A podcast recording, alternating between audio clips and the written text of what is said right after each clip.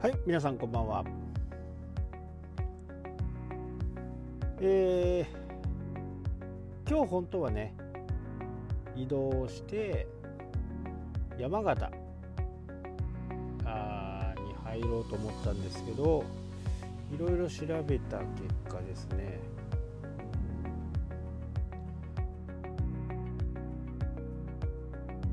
1日ずらして、えー、明日明日山形に入ってあさって秋田に入ろうかなと。で青森で函館というふうにね、えー、感じの予定を組ん再度組みました。まあいろいろね、えー、こうやりたいこととかね見たいところとかその辺結構考えた結果ね。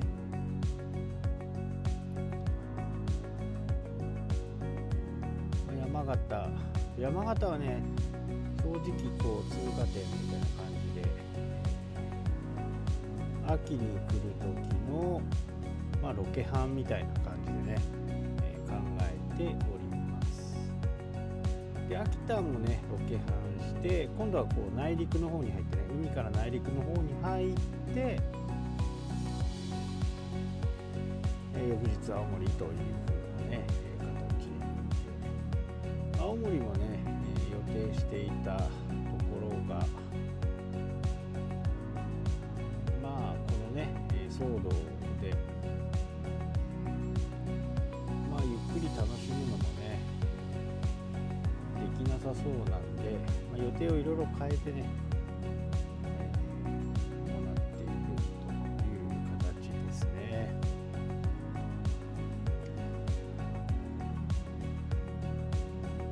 からね。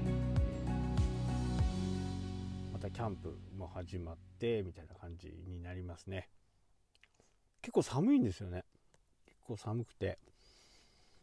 まあ真冬のキャンプよりはあったかい。まあ装備はね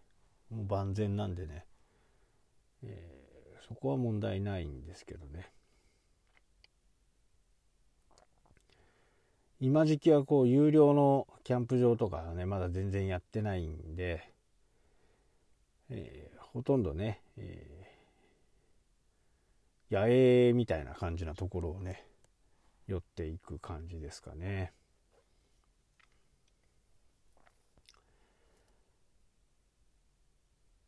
で、えー、このやっぱり感染症のね、新型コロ、新型ウイルス、インフルエンザウイルス。まあ、安倍首相はね、新型インフルエンザウイルスと、インフルエンザと言ってますね。まあ、コロナという言葉を使わないようにしているのではないかなっていう風なね、え、感じではありますしね。えー、東京都がね、えー、店舗、休業を要請するとこは50万。2店舗あるとこは100万と。まあ店舗営業してる立場から言うとねまあ50万あっても何にもできないかなっていう。形。まあ東京じゃないんでね僕はね、えー、それをもらうことはないんですけど。うーんただね正直まあ50万って言っても東京だとね家賃にもならないのかなっていうね、えー、感じがしますよね。まあ、これがどんどん波及していってね、えー、神奈川とかね、えー、もそういう対応をするという形ですけどね。まあ一番いいのは本当にね、え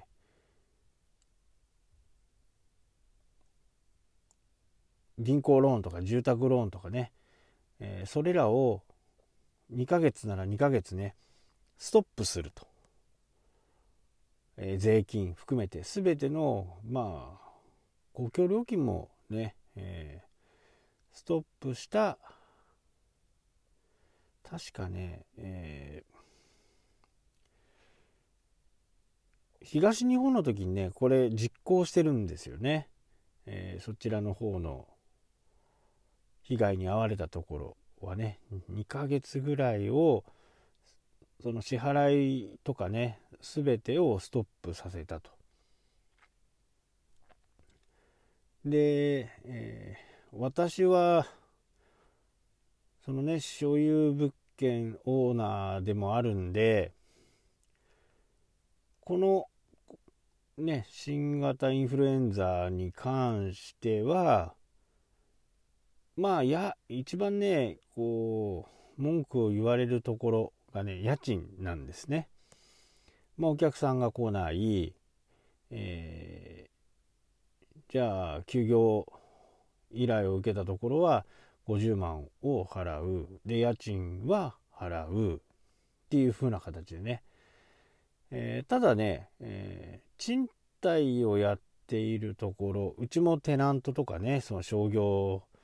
施設があるんでなんかね悪いって言われますけどねそこを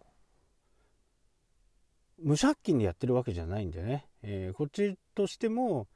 支払いがあるんで家賃を待ってあげるとかねいうオーナーさんもね世の中にはいるらしいですけどねまあそれが止まってしまうと全てがなくなるという形なんでね、えー、まあ残酷な言い方するとまあ家賃が払えないんだったらまあ出てってくださいねっていう話ですよね。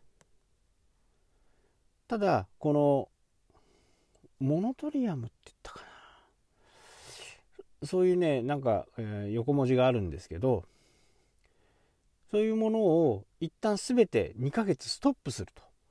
え銀行返済とかねそういったものも全てストップするっていうことであったら2ヶ月ね、えー、うちも支払いがないなくなりますんでまあ2ヶ月は無償でいいでしょうというような話になるんでね、えー、これは国の指導のもとにねこういうふうなことをやると。まあもちろん困るのはねやっぱり銀行さんとかいうところがねお金が入ってこないという風な形になるんででもそれはね、えー、国の指導下においてね、えー、どうにでもなるのかなっていう形ですよね。公共料金とか税金の支払いその他全てをねストップさせるという2ヶ月一切なくなると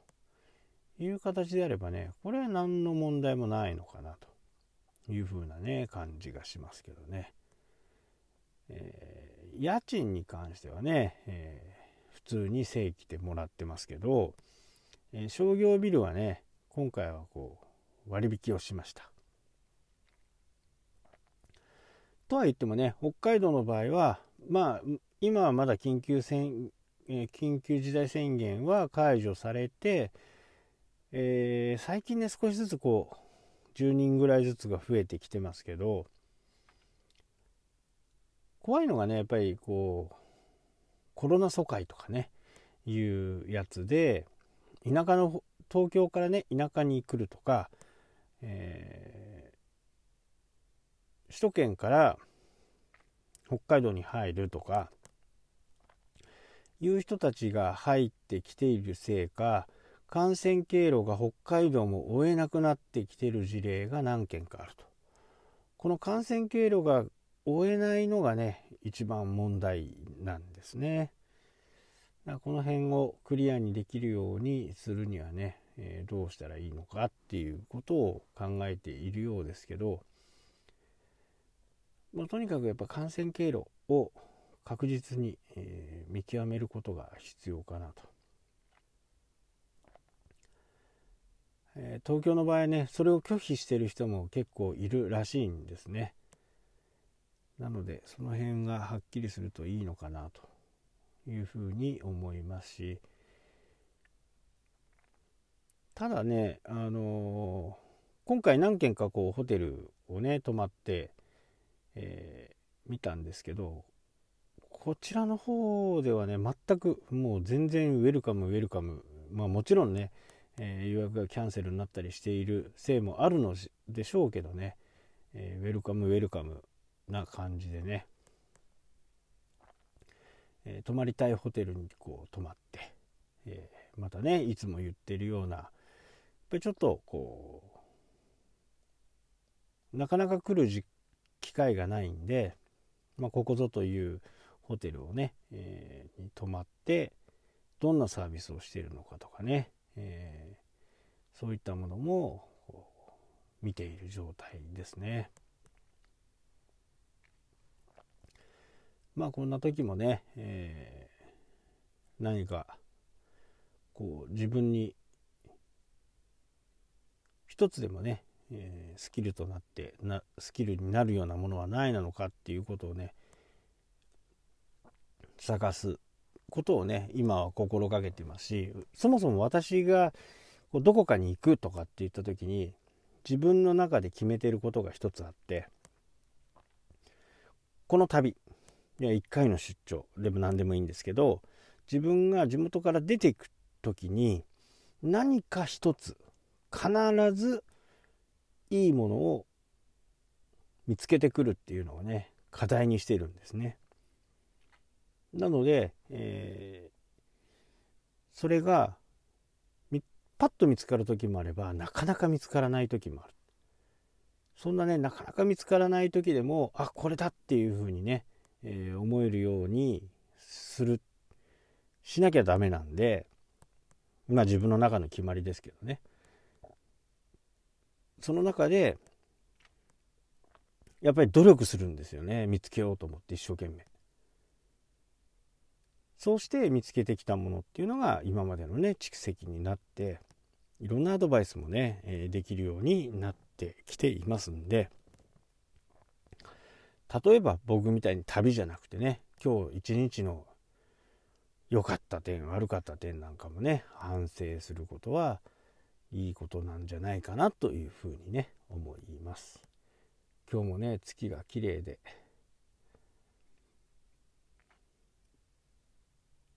そういう